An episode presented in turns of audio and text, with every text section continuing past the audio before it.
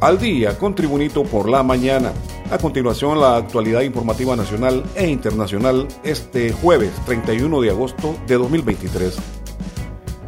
La Comisión Interamericana de Derechos Humanos y su Relatoría Especial para la Libertad de Expresión llamaron al Estado de Honduras a garantizar los estándares internacionales de independencia e imparcialidad, transparencia y paridad de género durante el proceso de selección de las próximas autoridades de la Fiscalía General de la República de Honduras. Este 31 de agosto concluye el mandato del titular de la Fiscalía General de la República y de la Fiscalía General Adjunta. De acuerdo con la legislación nacional, el 1 de septiembre el Congreso Nacional de Honduras deberá elegir a las nuevas personas titulares de entre cinco candidaturas presentadas por la Junta Proponente.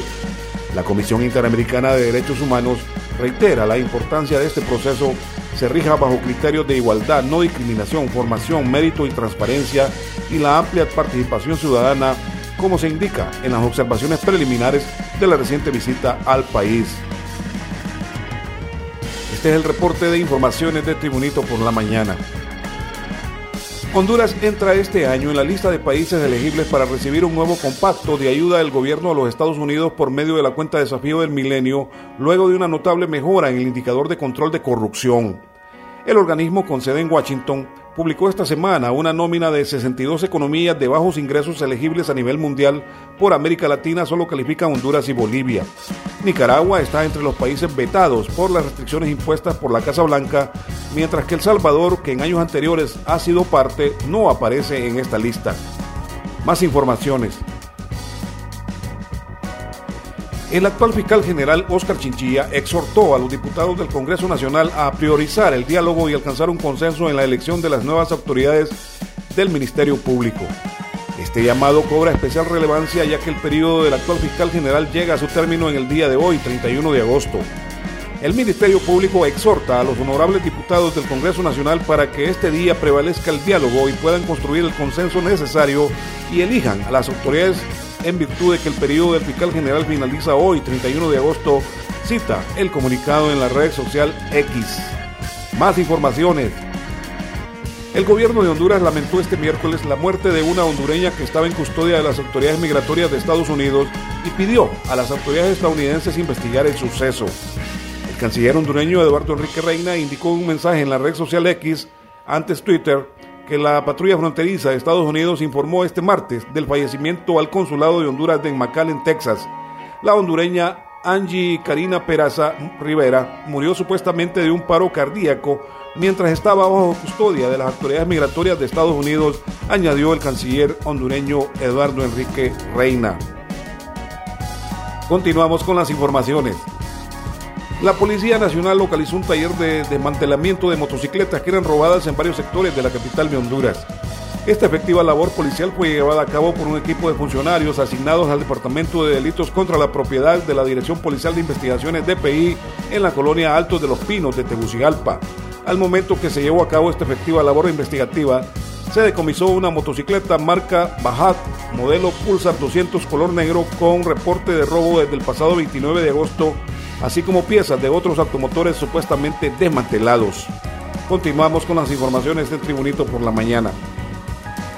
Mediante exámenes científicos y pruebas de huellas dactilares, más testimonios de familiares, personal forense identificó ayer los restos de un hombre que tras ser raptado cerca de su casa fue calcinado por pandilleros en un punto de Latillo, Distrito Central.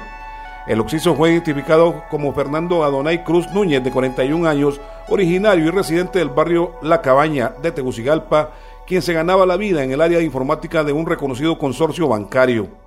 De acuerdo con versiones, dos hombres se conducían en el vehículo tipo turismo propiedad de Núñez Cruz, que dejaron cerca de un portón, pero antes de huir incendiaron la unidad y desaparecieron del lugar. Informaciones internacionales.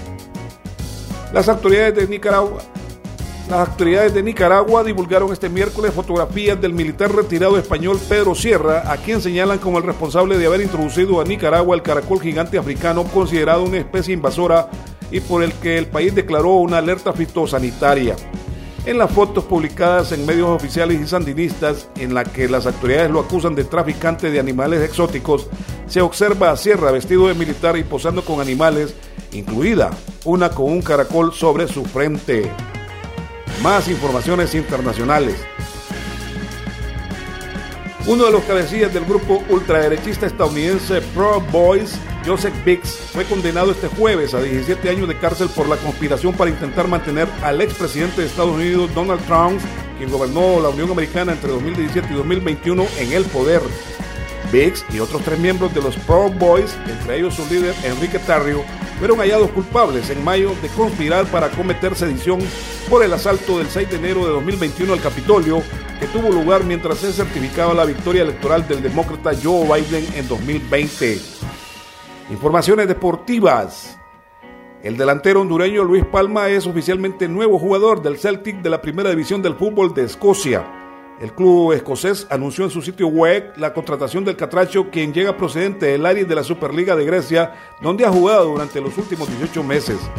Celtic se complace en anunciar el fichaje del internacionalista hondureño de gran prestigio Luis Palma, que se ha unido al club con un contrato de cinco años sujeto a autorización internacional, dice parte del anuncio del club escocés Celtic de Glasgow. Informaciones deportivas. El Olancho Fútbol Club recibe hoy al Sporting San Miguelito de Panamá en partido donde ambos equipos ya eliminados finalizan su participación en la fase de grupos de la Copa Centroamericana de la CONCACAF.